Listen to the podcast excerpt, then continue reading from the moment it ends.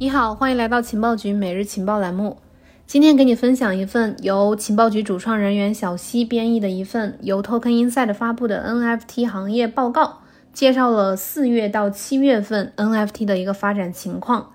最近有哪些大的趋势？又发生了哪些变化呢？目前 NFT 市场可以划分成 NFT 交易市场，还有 GameFi、元宇宙、收藏品、体育、艺术品这几个板块。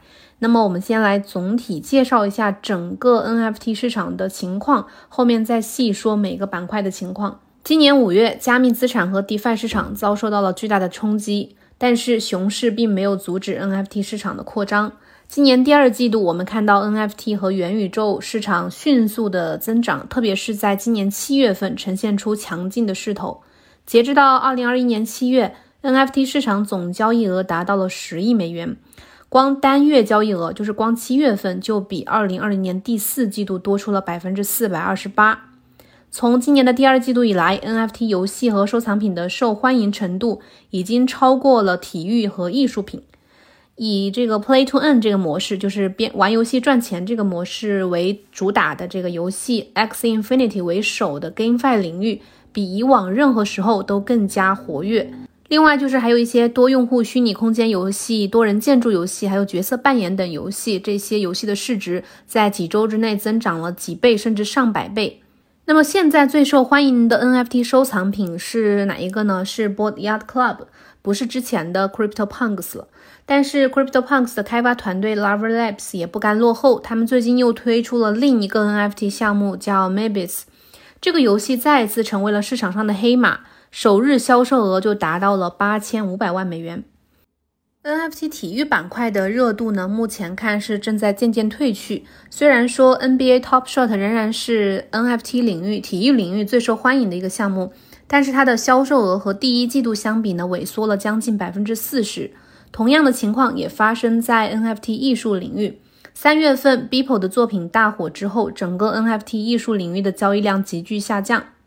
所以从根本上来说，目前的趋势就是，呃，之前的收藏品、还有体育板块以及艺术品板块的热度降了下来。现在新出现的热度和趋势是在于 GameFi，就是 NFT 游戏以及这个元宇宙这个板块。从根本上说，NFT 带给市场的稀缺性和所有权的内在价值，在很大程度上取决于社会的共识。虽然 NFT 领域正在迅速的发展，发现了很多有潜力的新领域或者是项目，但是总体来看，它们的质量还有待提高，社区也还比较小。如果这个趋势继续延续下去的话，今年下半年应该就会出现对这个发展前景的一次考验。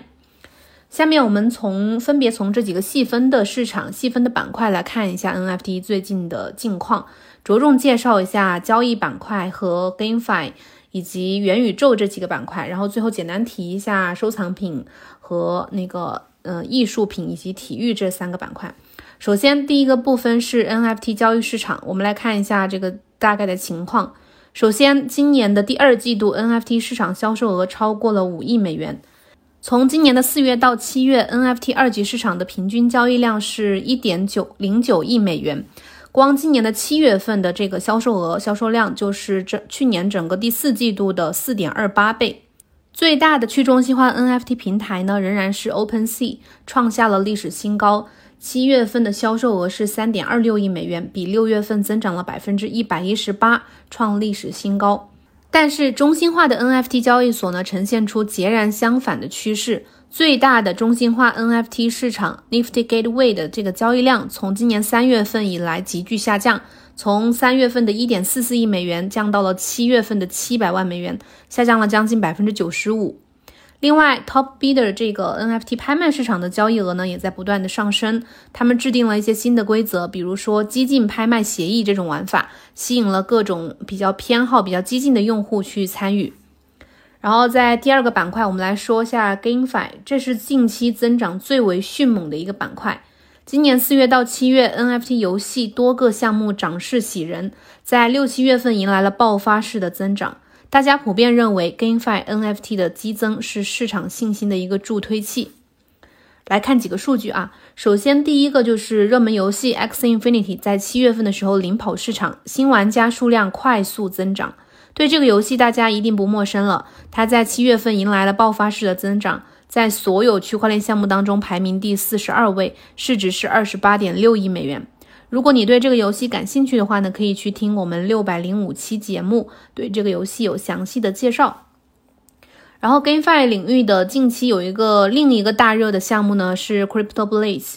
这个是一款多用户的地下城游戏，它的代币 SKILL 是七月份表现最好的 GameFi 代币，价格从零点九美元飙升到了一百美元以上，也就是说它的价格上涨了，呃，差不多百分之一万四千九百零二，非常的夸张。除了 Skill 这个代币之外呢，五大 GameFi 的其余的几个项目的原生代币，七月份也都曾一个呈一个正面的增长，就是是价格都是上涨的，平均的上涨率呢是百分之三百六十一点五七。目前这些 GameFi 的项目都是选择了一些高性能的公链或者是呃 Layer Two 作为他们的这个呃底层的技术底层的公链。比如说以太坊啊，还有 Polygon，还有 Wax 和 r o n i n g 侧链。接下来再说一下第三个板块，嗯，就是 Metaverse 元宇宙。元宇宙今年的第二季度总销售额相比去年全年总销售额增长了百分之一百四十点零一。元宇宙目前已经成为了非常最热门的赛道之一。元宇宙第二季度总销售额达到了三千八百八十一万美元。相比第一季度的话，是增长了百分之五十六点零五。如果相比去年的话呢，是超出了百分之一百四。但是就第二季度这几个月来看的话，元宇宙的总销售额是呈下降趋势的。四月份销售额最大，六月份销售额最低。环比的话，四月下降了百分之六十一点九二。四月份销售额最大，六月份销售额最低，环比四月下降了百分之六十一点九二。另外，元宇宙从去年第四季度到今年的第一季度的累计销售额当中，一级市场的销售额占比是百分之三十二，二级市场的销售额占比是百分之六十八。那么前三大项目当中，就是元宇宙这个市场前三大项目当中占到了整个元宇宙市场的百分之八十七点八。